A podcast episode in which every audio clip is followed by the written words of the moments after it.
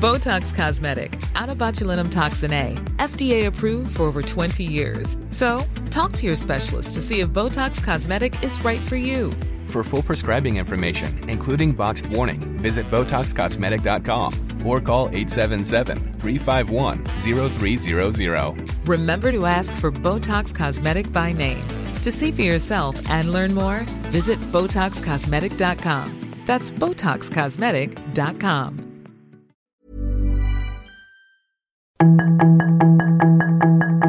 Tarde a tarde, lo que necesitas saber de forma ligera con un tono accesible. Solórzano, el referente informativo.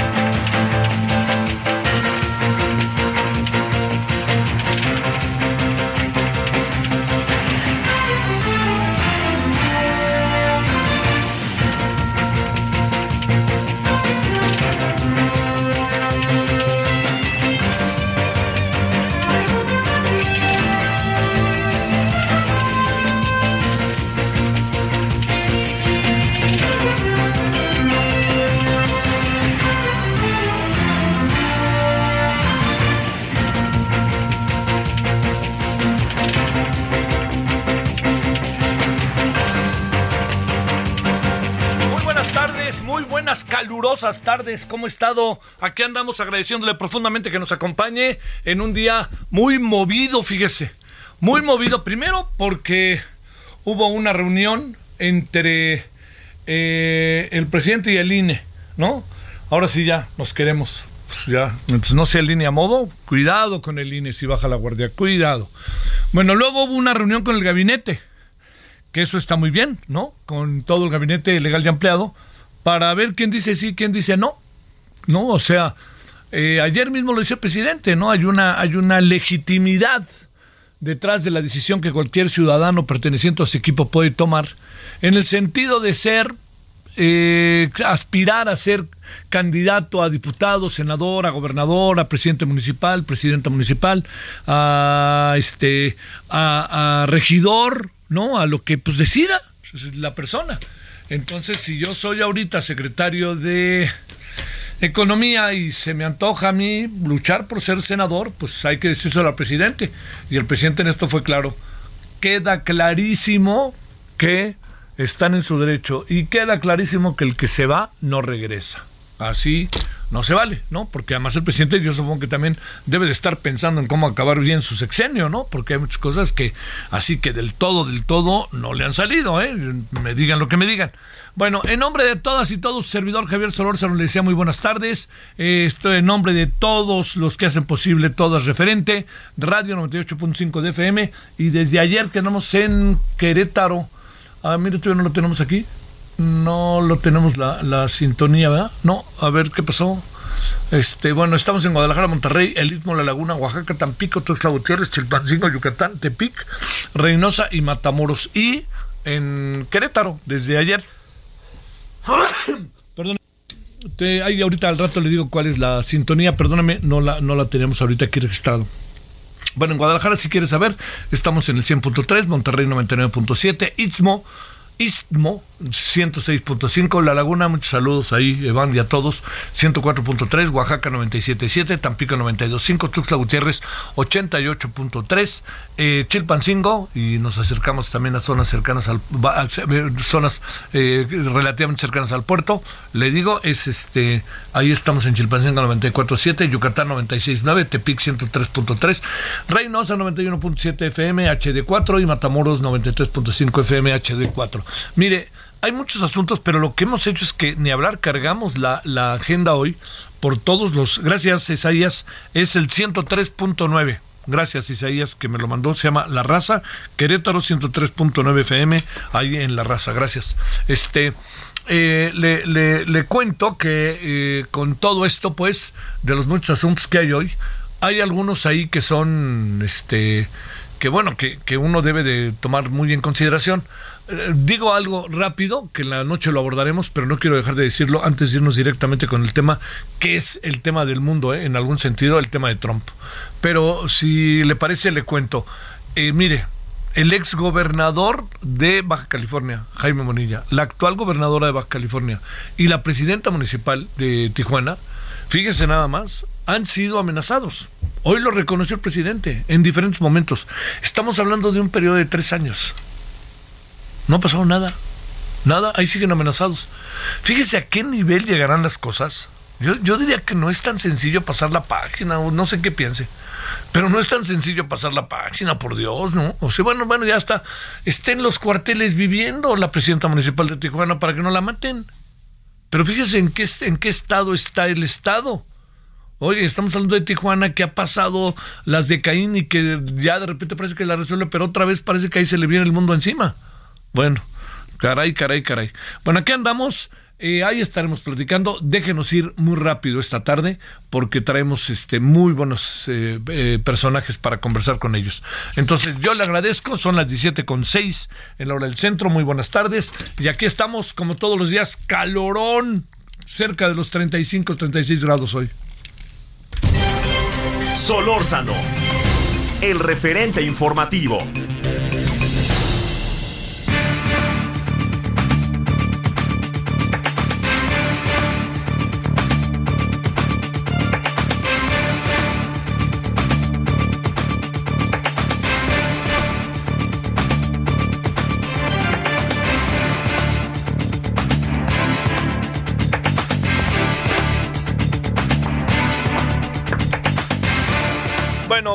Que el día de hoy Donald Trump recorrió desde su casa hasta los juzgados de Miami en sus camionetas, que iba más que vigilado, a lo largo de media hora. Llegó por fin a los juzgados de Miami y se presentó a lo largo del, del, viaje. Hubo muchas este, voces que lo apoyaron, otros que lo repudiaron, eh, pero ahí iba, en una mañana soleadísima ya también en Miami, en Florida. Entonces ya llegó ahí al, juzgado y en el juzgado le dijeron, señor Trump, mucho gusto en saludarlo. Le quiero decir que usted tiene 37 cargos en contra derivado de documentos clasificados que se llevó de la Casa Blanca a su casa. ¿Qué puede haber en estos 37 este, casos? ¿Qué puede haber en esos documentos? Es, eh, si le soy sincero, es todo un asunto de, enorme este, duda, porque Estados Unidos no puede, eh, digamos, no, no, no, no tiene sentido, usted se ha de imaginar, que se diga en Estados Unidos que de qué son esos papeles, ¿no? ¿Qué son esos documentos?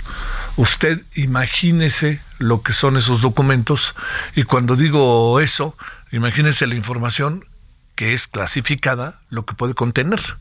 Y cuando le digo lo que puede contener, estamos hablando de que el presidente, el expresidente de los Estados Unidos, se llevó información de primer orden de los países del mundo y desde la perspectiva de Estados Unidos y del propio Estados Unidos, de hombres, mujeres, de personas en Estados Unidos. Yo creo que lo que acabó, lo que va a acabar pasando es que nos vamos a meter en un juicio muy engorroso. Le quiero decir que hoy, a un poquito más de las dos de la tarde, pues este, lo que podemos decirle es que el expresidente de los Estados Unidos ya está, le digo, que este, se declaró el, inocente, pero él ya no puede llevar, este, él, él ya no puede salir del país, ya no puede moverse incluso de su casa, de la zona en donde vive, porque resulta que el presidente es hoy eh, un perseguido de la justicia, ¿no? Él, como es la justicia estadounidense, lo citan, se va a su casa y ya que se va a su casa, pues ya queda bajo el resguardo y tiene que entregar pasaporte, tiene que todas esas cosas que de alguna u otra manera están entre nosotros eh, de manera, yo le diría, radical. Eh, lo que puede venir, que es? Es toda una, toda una duda, ¿no? Lo que puede venir, lo que puede venir es toda una serie de circunstancias que, em, pues que, que, van a atrapar a Trump, porque ya está consignado, bueno, ya está bajo juicio, se tendrá que defender, él se declaró inocente, eh, si libera 20 cargos, le quedan 17. Si libera 30, le quedan 7. O sea, espéreme, es una cantidad de cargos los que te traen en contra y además todos muy bien fundamentados. Entonces, si le parece, pues este hablaremos de esto en la noche y si le parece, eh, pues eh, vámonos con, con, lo que tenemos ahorita de asuntos de carácter nacional y de alguna otra manera, pues también tocar este tema que en algún sentido no se puede soslayar que nos afecta. 17-11 en Lora del Centro. Mauricio Merino. Mauricio Merino es analista político e investigador de la Universidad de Guadalajara. Querido Mauricio, ¿cómo has estado? Javier, con el gustazo de escucharte, como siempre. Oye, te voy a echar ahí un 4. A ver. Yo sé que todas las fildeas, ¿no? ¿Qué piensas de lo de Trump? Eh? Pues eso, que, ¿sabes qué es lo más interesante? El efecto positivo que está teniendo entre sus partidarios. Mientras más le pegan, más lo fortalecen entre los suyos. Es decir, es el hombre antisistema. Y eso, Javier, es bien interesante porque porque pues sí estamos viviendo una época, no solo en Estados Unidos, en el mundo entero, antisistema las redes, las comunicaciones inmediatas no han generado una mejor comunicación entre seres humanos, sino han incrementado el resentimiento, la rabia con los poderosos de turno, digamos, con todo lo que es antisistema. Está sucediendo en todo el mundo, no te aborro ni a tu auditorio, pero pero lo hemos estado revisando con, con cuidado, Javier, y es un fenómeno universal del siglo XXI. No, esto no había sucedido durante todo el siglo XX. Entonces es muy interesante cómo Trump, a pesar de todas las barbaridades que hace, pues sigue teniendo el dominio de la agenda política en los Estados Unidos, con todo lo que eso puede significar. ¿eh? Oye, ¿lo ves este fenómeno que pueda transitar por este honorable país? Sí, hombre, pues está sucediendo. De hecho, hombre, no quiero hacer comparaciones odiosas, pero guardar las proporciones, las distancias, la historia, en fin, guardado todo lo que haya que guardar, es evidente que lo que vivimos en el 2018 fue una rebelión electoral contra el sistema, precisamente. Lo que la gente hizo fue votar en el 2018 contra el régimen de partidos que se fue construyendo en el camino después de muchas eh, dificultades. Y esa rebelión pues llevó al presidente López Obrador a la presidencia de la República y lo mantiene en esa lógica antisistémica, eh, iconoclasta, de negación de las leyes vigentes, del régimen vigente, todo lo que signifique un, un recuerdo, digamos, de lo que fue, ha de ser devastado.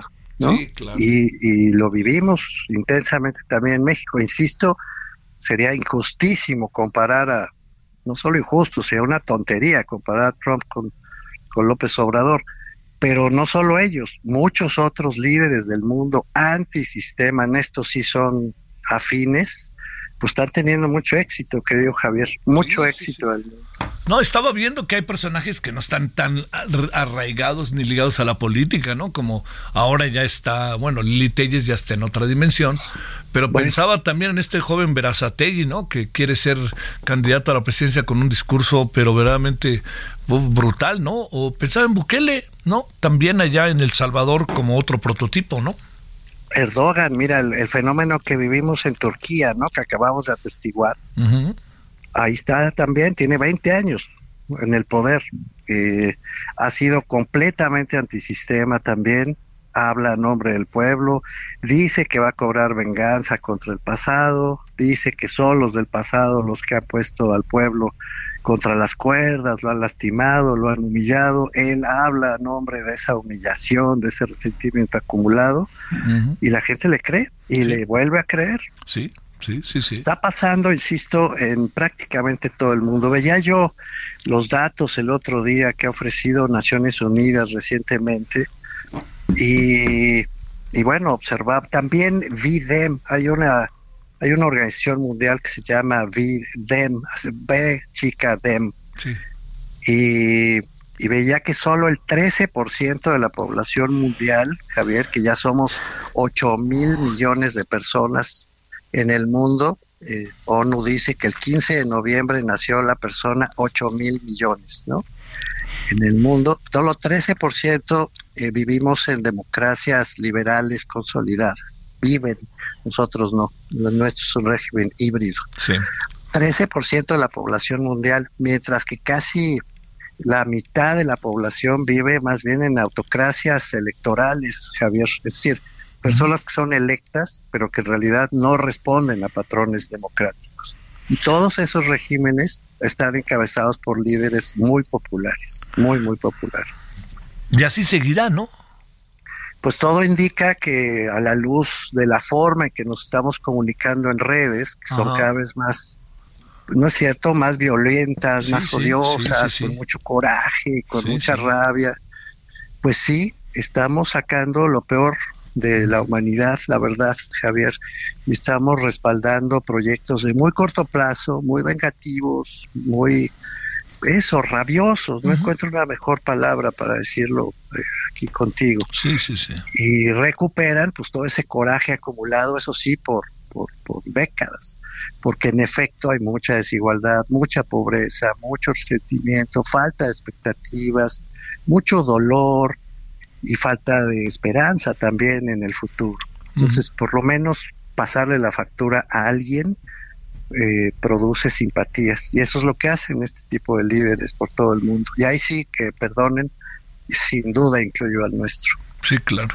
Oye, a ver, Hoy fue, bueno, el, domingo, el domingo martes, diría yo, fueron dos reuniones muy interesantes, ¿no? Así como para ver las corcholatas destapadas este, con las reglas, en mi opinión, que el presidente en un conocido restaurante de la Ciudad de México determinó.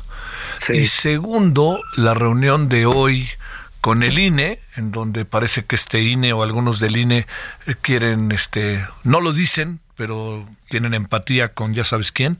Y la otra fue la solicitud a toda su gente del presidente que si se quieren ir, que se vayan, pero no hay camino de regreso. A ver, una reflexión sobre todo esto. ¿Qué alcanza a saber Mauricio Merino? Pues eh, ya eh, de alguna manera lo anticipamos antes. Yo creo que estamos ya formalmente ante el renuevo del presidencialismo mexicano. Es a todas luces obvio que estamos viviendo con un presidente muy fuerte que en efecto dentro de las reglas y fuera de las reglas, de manera constitucional y también metaconstitucional, diría Carpizo, en aquella obra clásica del presidencialismo mexicano que pues toma todas las decisiones, orienta prácticamente todos los cursos de la política y está teniendo muchísimo éxito haciéndolo. Esa es la primera obviedad, ¿no? bueno, a mí me parece que ya es obvio discutir esto sale sobrando.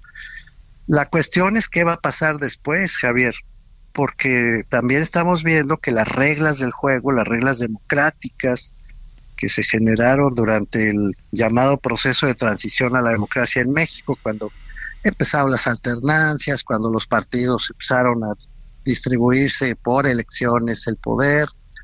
Todo eso está quedando atrás frente a la impronta presidencial. Como bien dices, fija reglas, determina tiempos, decide quién, decide cómo, pues prácticamente lo decide todo a la vista de cualquier persona, mientras las autoridades electorales pues comen palomitas, ¿no? Sí. Pues sí, todo esto, todo esto es claramente contrario al derecho electoral vigente. Y sin embargo, pues está sucediendo ante nuestros ojos. Oye, este, hoy vi muy contentos algunos del INE saliendo de ver al presidente, ¿no? Que siempre las cosas están muy bien, que ha habido una relación respetuosa, que el presidente dice, que nos va a respetar. Sí, pues, eh, pues que los empiece a respetar, diría yo.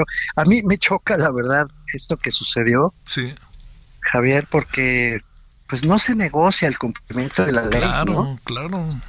Tú no te sientas a discutir si van a cumplir la ley o no, son autoridades, punto, están obligados a cumplirlas, unos y otros, unos y otro, quiero decir. Entonces, sentarse a pactar el cumplimiento de la ley ya de entrada es, es raro.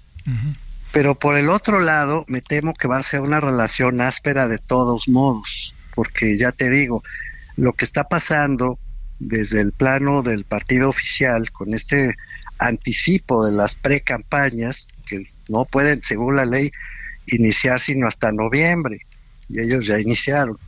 No pueden usar recursos, ni privados ni públicos, pues ya los están usando. No pueden hacer actos de propaganda electoral, los están haciendo, etcétera. Están, están quebrantando a la vista de todos reglas que fueron pactadas en su momento, por cierto, por el propio López Obrador cuando era líder del Claro, PRD. claro, claro. Eso quería, ¿no? Pues eso quería, eso logró y ahora él mismo las vulnera cuando está del otro lado de la mesa, es decir, Ajá. jefe del Estado. Entonces, va a ser una relación áspera sí o sí, porque si la autoridad electoral abdica Sí. y prefiere no, no sancionar nada, pues va a pasar la peor parte, porque cuando llegue el momento de las elecciones y de los resultados, todas estas cuestiones se habrán acumulado para deslegitimar el resultado, cualquiera que este sea. Y si a esto le añadimos, Javier, que no solo se va a disputar la presidencia, sino, te recuerdo, nueve gubernaturas, 30 congresos Claro, estatales, claro, sí. todo el Senado, toda la Cámara de Diputados, 1.785 municipios, suma y sigue, Sí. pues este, la autoridad tiene que ser muy firme, no puede titubear y no sentarse a, a llevarse bien con nadie, no, no, Esa fue la ahí para esa- ser amables. Mauricio, esa fue la impresión que me dio hoy. Que quiero ser amable contigo y de que aquí vine y además el presidente, eh, digamos, los invita con Sí. un mensaje clarísimo al pasado INE y a, con ustedes sí me entiendo y con nosotros no, que eso es lo que me parece sinceramente muy brutal. Oye, déjame cerrar preguntándote, ¿cómo ves eh, el tema de que se ha reunido con su gabinete, todas estas cosas, y entonces diga, el que quiera se quede y el que se va, se va? Ahí que ves. Pues eso está bien, la verdad, ahí no paso crítica porque Sí. así tendría que ser, ¿no? Sí, sí, sí, sí. Ya, una vez que disparó el proceso electoral, pues está bien que les diga, tomen decisiones, quien quiera ser candidato, quien quiera hacer lo que sea, ¿no? Participar en las campañas, hacerse un espacio en la próxima ronda política del país, pues pueda, pueda hacerlo de inmediato, ¿no? Y ya. Y ya hay Creo que también trae jiribilla, eso sí, Claro. porque seguramente está abriendo las puertas para que ya pueda quedarse el gobierno con el que va a cerrar el sexenio. Debe tener también ya una lista larga de posibles nombramientos. Sí, claro.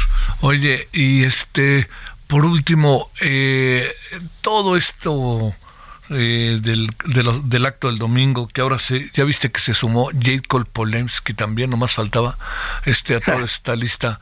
Eh, una reflexión breve. Y la oposición, ¿qué, qué, qué fregados pasa, mi querido Mauricio? Digo, estos, parece que la elección es esta, no hay otra elección, ¿no? Pues sí, eso es lo que están creando, la idea de que hay cuatro candidatos, que las cuatro, bueno, seis, perdón, cuatro más dos para no ser injusto, Fernández Noroña y Manuel Velasco. Oye, también. ahora van a ser cuatro más tres por Jadewell, ¿no? Bueno, cuatro más tres. De- Sí. deja- déjame cumplir con el requisito. Sí. Bueno, pues eso. Entonces lo que tú tienes es eh, un juego en el que efectivamente, ¿sabes? Me recuerda aquella pasarela que hubo con Miguel de la Madrid, ¿no? Era, Claro, sí. que se presentaron, a ver si no me falla la memoria, creo que era Alfredo del Mazo, Sergio García Ramírez, Salinas, Manuel Bartlett. eh, Manuel Bartlett, claro, fíjate Manuel nomás, Bartlett, fíjate nomás. y, Oye. Y compitieron por la candidatura del PRI en la época en que en efecto tener la candidatura del PRI casi equivalía a ganar la elección, excepto porque ese año rompió Cuauhtémoc Cárdenas con el PRI, creó pues toda la apertura para lo que eh, se conoció, insisto, como transición a la democracia. Sí. Me estaba acordando así, a ver, la del 70, ¿no? Con, con este con López Portillo fue Porfirio Muñoz Ledo, Real Veros Aguad, ¿te acuerdas aquel dicho de la cabalidad está flaca, ¿no? Algo así. Sí. Sí, qué horror. Nada más que López Portillo fue solo, fue el único candidato, de la elección del 76. Jorge Ibargüengoitia escribió una de las mejores piezas, ¿no? Dijo, a propósito de esa elección del 76. El domingo son las elecciones. Qué emocionante. Gracias, Mauricio. Gracias. El referente informativo regresa luego de una pausa.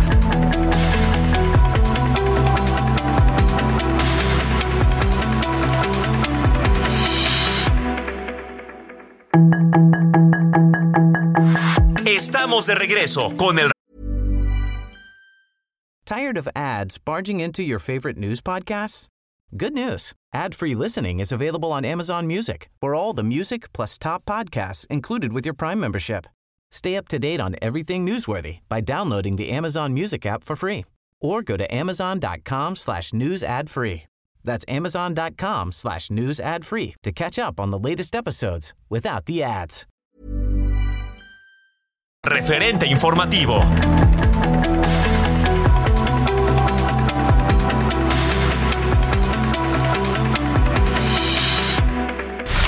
En el referente informativo le presentamos información relevante. Alicia Bárcena es la nueva titular de la Secretaría de Relaciones Exteriores en sustitución de Marcelo Ebrard. Ricardo Monreal pide licencia como senador de Morena. Claudia Sheinbaum dará el jueves 15 de junio un último reporte como jefa de gobierno de la Ciudad de México. López Obrador se reunió con su gabinete con miras a las definiciones rumbo a 2024. Autoridades anuncian disminución del 13% en homicidios dolosos.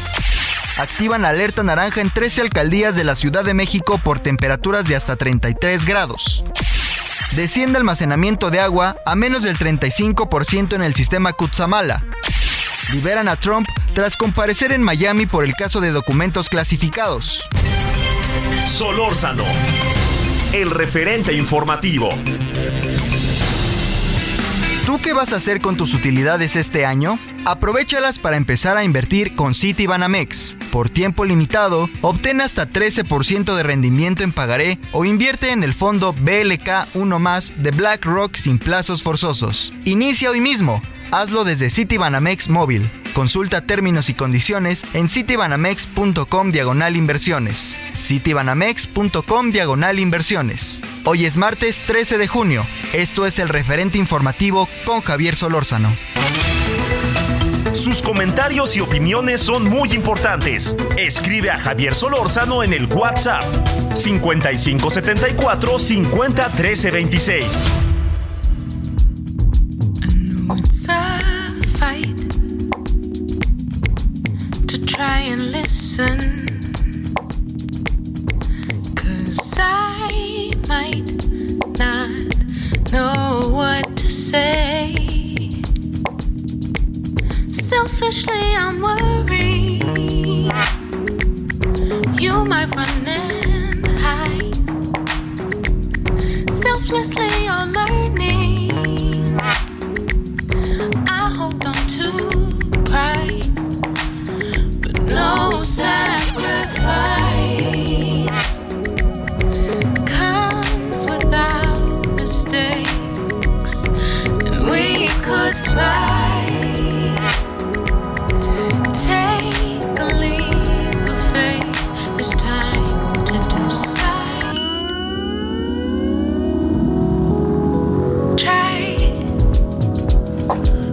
A las 17:33 en la hora del centro. Esta es eh, Madison McFerrin, que tiene cosas muy buenas. ¿eh? Por esto en el Corona Capital yo le he escuchado varias cosas. Este se llama Try y forma parte de su nuevo disco que se llama Hope You Can Forgive. Espero que me puedas perdonar. Eh, un poco se habla de que junta pop, funk y soul, pero es así un poco como de hace algunos años también, ¿no? Todo lo que había detrás de una corriente de opinión, una corriente musical que tuvo mucho éxito. Radioactivo transmitía muchas de estas, de esta tendencia, lo recuerdo muy bien, ahí con José Álvarez. Bueno, pues esto es eh, Try, eh, yes, eh, la canción Try, yes, Madison McFerrin. Y bueno, yo soy de los que les gusta esto.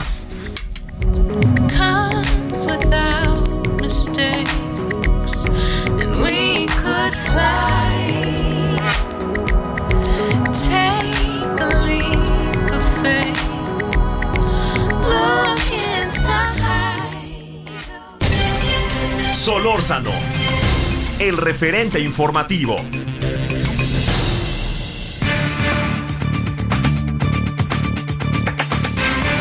Carlos Dávila Arteaga, presidente de la Gran Alianza de la Masa y la Tortilla de México. Juan Carlos, gracias de nuevo. ¿Cómo has estado? ¿Cómo van las cosas?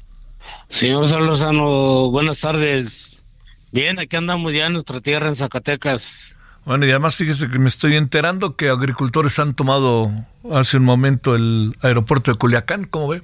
Sí, así es. Este, bueno, pues ante la falta de atención al campo y a que no se han puesto de acuerdo a los precios de garantía, pues no nomás es Sinaloa, hay 22 estados de la República donde se están manifestando las inconformidades que no les han cumplido.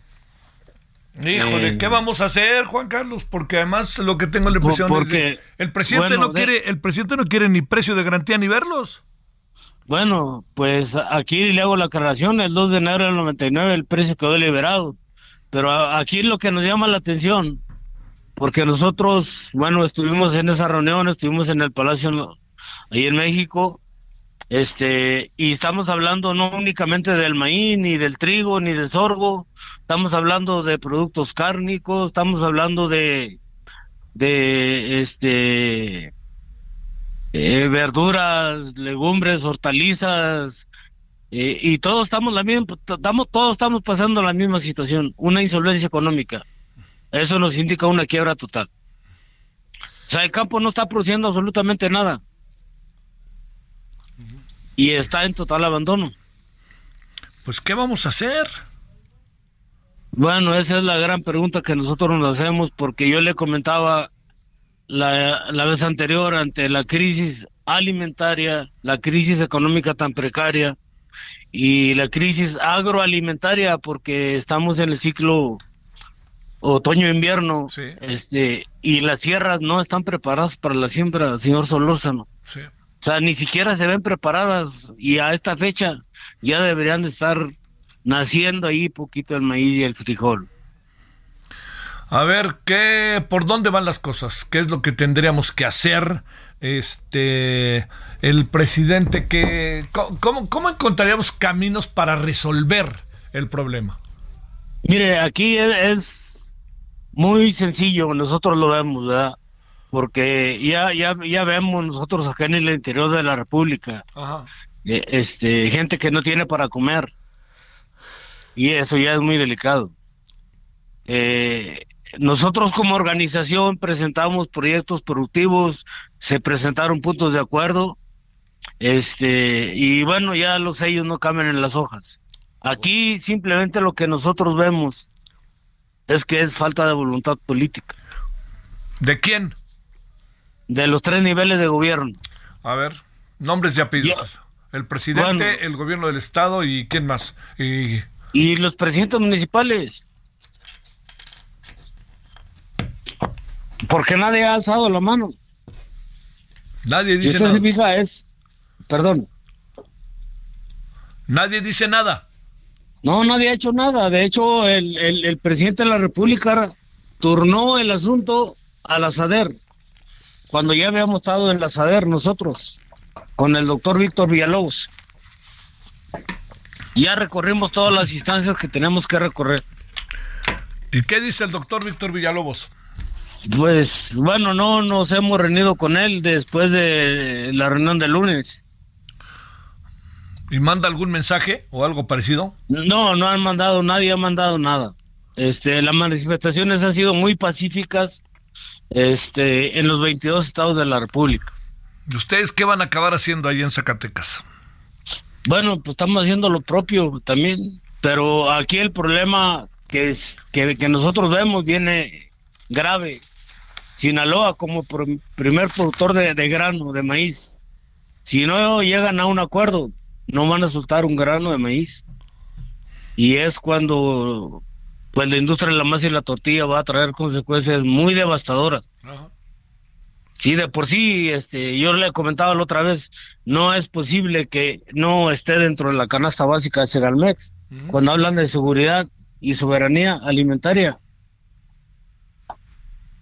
Entonces, ¿qué, qué- a ver, pues pero aquí el asunto, Juan Carlos, es, eh, a ver, eh, todo tiene un límite, ¿no? O sea, yo supongo que eh, tomarán decisiones sumamente radicales ustedes, este, llegarán al límite y a lo mejor la van a, a parar. Esto que cuentas de que de Sinaloa no va a salir un, un, un grano, me parece terrible, ¿no? es las consecuencias serían devastadoras, señor Solórzano. Cuando Sinaloa produce el 70% del maíz para consumo humano y para, para el consumo pecuario. Y ellos están manifestando pacíficamente. ¿Dónde anda la mayor pobreza del país en este sentido? En Chiapas, Ahí es donde hay más hambre. Sí, Chiapas, bueno, le puedo decir Chiapas, Oaxaca, Zacatecas. Eh, de 10 familias, 8 no tienen acceso a la canasta básica. ¿En el estado o en algunos eh, municipios? Eh, en algunas ciertas regiones, Sí. pero Chiapas es en- el número uno en, en- en- en ese índice. ¿Y en Zacatecas cómo están además del tema de la violencia? Bueno, pues aquí a las 5 o 6 de la tarde ya no encuentra una gente eh, que trabaja de forma lícita. Este, a las 6 de la tarde pues ya se acabó todo. ¿En la propia ciudad? Pues eh, prácticamente viene siendo en todo el estado. Sí, en todo el estado. ¿Se han tenido problemas con la delincuencia organizada, Juan Carlos? Bueno, en algunas regiones del país, no precisamente Zacatecas, este, pues se tienen que pagar impuestos forzosamente que no están contemplados en ninguna ley. ¿Impuestos altos? ¿Derecho de piso alto? Pues en promedio, va en promedio, ¿no? ¿Cuánto? Uh, bueno, ¿cómo le haremos? Que ese dato se me hace medio Sí. delicado. ¿20 por ahí? ¿30? Pues en algunas partes. Sí. En otras más y en otras menos. Sí, dependiendo de, dependiendo de la venta, pero pues eso lo vemos en todos lados, Sí, hasta sí. con el que lustra los zapatos. Sí, sí, sí. Sí, entonces, pues yo hago aquí la pregunta, si tenemos 30 millones de hectáreas destinadas al área agrícola, yo le comentaba, Sí. s- 60 variedades de maíces nativos de aquí de México, no tenemos necesidad de traer maíz del extranjero, ni para el consumo humano ni para el consumo pecuario. Y yo aquí la pregunta que yo hago, ¿dónde están los 500 diputados, los 128 senadores, los 1100, 1124 diputados locales, 2468 presidentes municipales, 31 gobernador, una jefa de gobierno, un presidente de la República, 20 secretarías a nivel federal? No es posible que no le podamos dar solución a una situación tan crítica y tan grave como viene siendo la alimentación. Si no hay maíz, no hay país. Si no hay maíz, no hay tortillas. Y yo le comentaba la otra ocasión, Sí. bueno, pues entra Segalmex, integran 40 productos y la tortilla queda fuera. Ujú. Eh, eh, el licenciado Valle es sustituido por el licenciado, licenciado Leonel Cota Montaño. Integran 23 productos más y la tortilla queda fuera. Uf. ¿Por qué? De la ¿Por qué supones, Juan Carlos, que quedó fuera? No, no supongo, están los No, documentos. pero ¿por qué, por qué supones, por, por qué supones que no la metieron? Bueno, mire, aquí lo que nos dijeron a nosotros que era perecedera, pero pues todos los productos que tienen ahí tienen fecha de caducidad. Sí.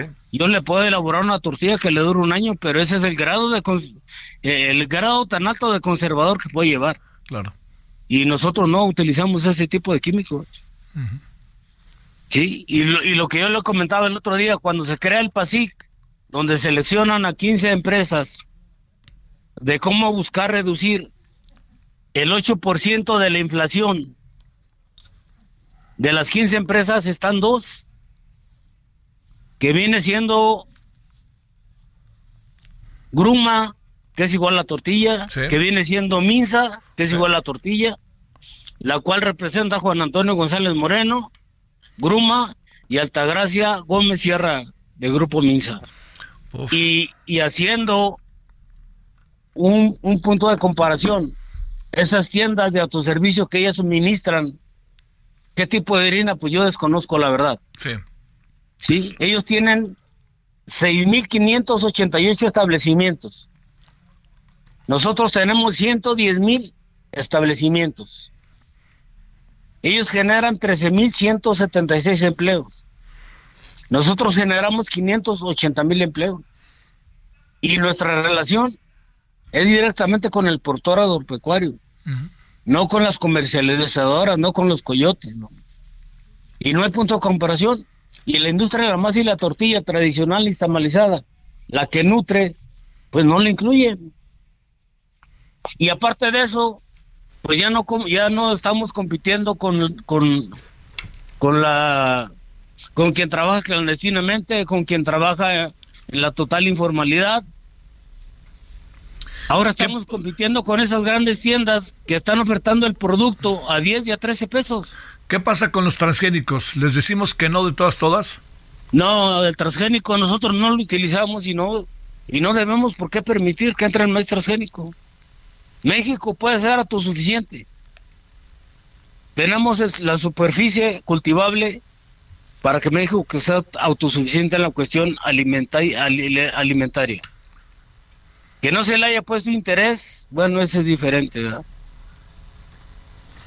Le mando un gran saludo, Juan Carlos, y muchas gracias que estuvo con nosotros. No, al contrario, señor, señor Solórzano, este, por ahí estaremos la próxima semana, o- ojalá y, podamos por ahí, este, Platicar. con este tema tan importante, Ah, cuente con tan, que, al- tan álgido, cuente con que cuenta Juan como Carlos. que viene siendo la tortilla, el alimento que más consume el mexicano, Sí. y no es posible Sí, sí, sí. que esté fuera de la canasta básica de Segalmex. Te mando un gran saludo, Juan Carlos. Muy buenas tardes. Y, igualmente para usted, señor. Hasta luego. Gracias. Eh, este, a ver, eh, Misael, está por ahí Misael. Misael Zavala, cuéntanos. Javier, buenas tardes, te saludo, pues saludo también al auditorio. Hoy te comento que pues anunciaron ya y ya se les ya se les aprobó la eh, licencia a los cargos de diputado federal de Gerardo Fernández Noroña y también de senador Ricardo Monreal. Ambos anunciaron que solicitarán presupuesto a los partidos políticos para solventar los gastos de los recorridos que por 42 días realizarán a lo largo del país para promocionar sus propuestas. Monreal dijo que ya pidió licencia y que de- debe de ser un adendum la que la dirigencia nacional de Morena deba integrar a la convocatoria para definir al coordinador nacional de los comités de defensa de la cuarta transformación. Debido a que pues no hay reglas claras Javier en esta convocatoria que lanzaron no hay topes de gastos no hay eh, quién les va a proporcionar estos recursos económicos que por eh, 42 días pues estarían eh, gastando los eh, aspirantes a la presidencia de la República por parte de Morena, el Partido Verde y también el Partido del Trabajo. Eh, Ricardo Monreal dijo pues que esto no está bien definido y que va a haber eh, pues la posibilidad de un adendum a el líder nacional de Morena, Mario Delgado, se lo va a comentar en los próximos días, y a esta petición también se sumó Gerardo Fernández Noroña, quien pedirá pues también que los partidos políticos financien las eh, pues estos recorridos, por así decirlo, que realizarán los aspirantes presidenciales. Javier, hasta aquí la información. Que ya apareció en la lista Jade Cole también. Sí, hoy mismo sorprendió Javier en la sesión de la comisión permanente la licencia que pidió Jacob Polemski. Ella dijo que porque estar eh, pues desde hace mucho tiempo ya al lado del presidente Andrés Manuel López Obrador, también al lado del partido político Morena eh, como fundadora, pues es su deber también porque se lo ha pedido la militancia ser también una de las aspirantes presidenciales, eh, pues ya de cara al 2024 se le autorizó la licencia por parte de la comisión permanente y ella se estaría registrando ya también en los próximos días. Pues habrá que ver quién se lo pidió, ¿verdad? Digo, yo nomás digo. Sale, mi querido Misael. Buenas tardes. Gracias, Javier. Buena tarde. 17:48 el hora del centro. Solórzano, el referente informativo.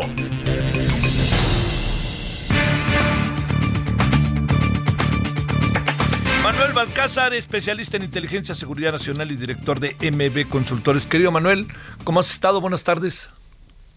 Hola Javier, buenas tardes. Muy bien, muchas gracias. ¿Tú cómo estás? Pues todo bien, con mucho calor, supongo como tú, ¿no? Mucho calor que está haciendo. Hoy, es correcto. Manuel, a ver, eh, eh, hoy el presidente dijo que había amenazas, todo indica, del mismo grupo, contra Jaime Bonilla cuando era gobernador. Estamos hablando de hace dos años, ¿no? es correcto. Amenazas en contra de la gobernadora, que ya las había anunciado, y ahora amenazas contra la presidenta municipal eh, de Tijuana. La presidenta municipal se tiene que ir a vivir al este al, al, a los a los cuarteles. El cuartel militar. Pues, pues, pues, yo diría, oye, pues en qué andamos o qué pasa en Tijuana, querido Manuel. Es algo pues realmente inédito. Eh, no tengo yo registro de un alcalde o alcaldesa mudándose a un cuartel militar con su familia por temas de seguridad. En este caso, la, alcaldesa eh, señalaba que va a vivir con su hijo en el cuartel militar y que su esposo vive en Estados Unidos. Eh, y no, no hay registro, por un lado. Por el otro, los alcaldes fronterizos normalmente pues cuando las situaciones se han puesto tensas por la violencia criminal, optan por vivir en el lado estadounidense. Estoy pensando en los exalcaldes de Ciudad Juárez, que en los años de 2010, 2011, que hubo mucha violencia, era una de las críticas con el alcalde que vivía en, en Estados Unidos y era una manera de protección. En este caso, el mudarse a una instalación militar, yo creo que nos muestra pues el nivel de gravedad de lo que está ocurriendo y también pues la eh, la, inexistencia de una estructura municipal para poder enfrentar la, inseguridad estatal medianamente podría dar la batalla y es clarísimo que el contexto federal y en particular eh, el ejército pues tiene tiene la, la, última opción y es y es como como bien se ha dicho la última ratio que tiene un estado nacional para enfrentar la inseguridad. El problema aquí es que si llega a fallar esto pues ya no hay nada más y entonces estaríamos en el peor de los escenarios, me parece, por un lado, y por el otro también creo que eh, esta situación nos muestra una de las vulnerabilidades más grandes que tiene el diseño político administrativo del Estado mexicano contra la inseguridad y la delincuencia, que son las estructuras municipales. Se ha dicho ya desde hace muchos años que son justamente las, las alcaldías donde pues recae mucho del peso en la operación criminal y son las más vulnerables en cuanto a presupuesto, en cuanto a temporalidad. Digo, ahora ya hay la posibilidad de que se relijan las y los alcaldes, pero antes eran tres años. De todas maneras, tienen que someterse a una reelección, a diferencia de los gobernados que son seis años, y en muchas ocasiones tienen, tienen un presupuesto bastante limitado para la, para la seguridad. Y el, caso de la alcaldesa creo que pues muestra este precedente también y nos llevaría a reflexionarnos sobre cómo repensamos de una manera integral la estrategia contra el crimen organizado, que evidentemente tiene que partir desde la base y de ahí irse consolidando. El problema aquí es que dudo que los más de 2.400 alcaldes mexicanos puedan irse a vivir a instalaciones militares. Entonces, eso es un punto muy pues importante. claro. Este, no, vaya, menos que los reclutaran ¿no? y les dieran grado, pero pues, pues definitivamente no, no podría ser viable. No. Eh, yo creo que figuras que se han ido desvaneciendo, como las asociaciones de, alcaldes de México e incluso la conferencia de secretarios de Seguridad Pública municipales que está considerada en el Sistema Nacional de Seguridad Pública, debe ser relanzada para enfrentar justo este tipo de riesgos y amenazas que me queda claro, eh, los municipios no tienen las capacidades suficientes de armas, de elementos, de entrenamiento, de vehículos para enfrentar, pero sí pueden hacer una estrategia de, convergencia, coordinación de esfuerzos para sumar a las capacidades estatales y federales. Y yo creo que aquí, pues definitivamente, ya el peso de la estrategia es evidente, queda sobre el, componente federal pero es algo que va a desgastar muy rápido también a las capacidades federales. Oye, Manuel, para cerrar, ¿qué piensas de esto que sucedió con la regidora de Reynosa, que fue detenida en Farfullias, allá en Texas, con una buena dosis de droga, de, pues, bueno, pues supongo que estaba en el tránsito y en el tráfico de drogas, ¿no? No sé si has visto esto. Sí, eh, y creo, creo que muestra la, la, vulnerabilidad y el eslabón que tienen los, cuerpos edilicios que acompañan a, los alcaldes en la presidencia municipal y que en las fronteras se vuelve pues más evidente la, posibilidad de reclutarlos, dado que su carácter político y, y de comunidad transfronteriza les puede ayudar a trasegar, en este caso, drogas o armas de regreso de Estados Unidos hacia México. También ha habido casos de, de miembros de, de, ayuntamientos que son eh, detenidos con armas. Entonces, creo que se tendría que hacer un, un, una revisión más puntual y, y, controles más estrictos de los funcionarios que van a acompañar a los alcaldes en las planillas, previo a ser electos y cuando son electos, porque estamos viendo una gran vulnerabilidad. Te mando un gran saludo, Manuel Alcázar. Gracias. Igualmente, Javier, un saludo a ti y a tu auditorio. Bonita tarde. Para Adiós. ti, como alcanza a ver, la gente está hoy muy, muy intensa este martes, ¿no? En la noche, en el referente de la noche, vamos a hablar de esto que hemos hablado y nos vamos a meter al tema Estados Unidos también. Y va a estar Marta Bárcena. Tenemos buenos asuntos para la noche. Bueno, por lo pronto hay tarde, tarde muy calurosa, ¿eh? no lo pierda de vista. Pásela bien. Nos vemos en la noche. Gracias. Hasta aquí Solórzano, el referente informativo.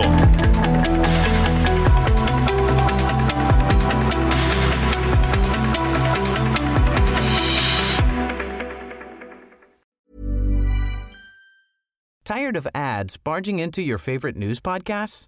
Good news. Ad-free listening is available on Amazon Music for all the music plus top podcasts included with your Prime membership. Stay up to date on everything newsworthy by downloading the Amazon Music app for free or go to amazon.com slash news ad free.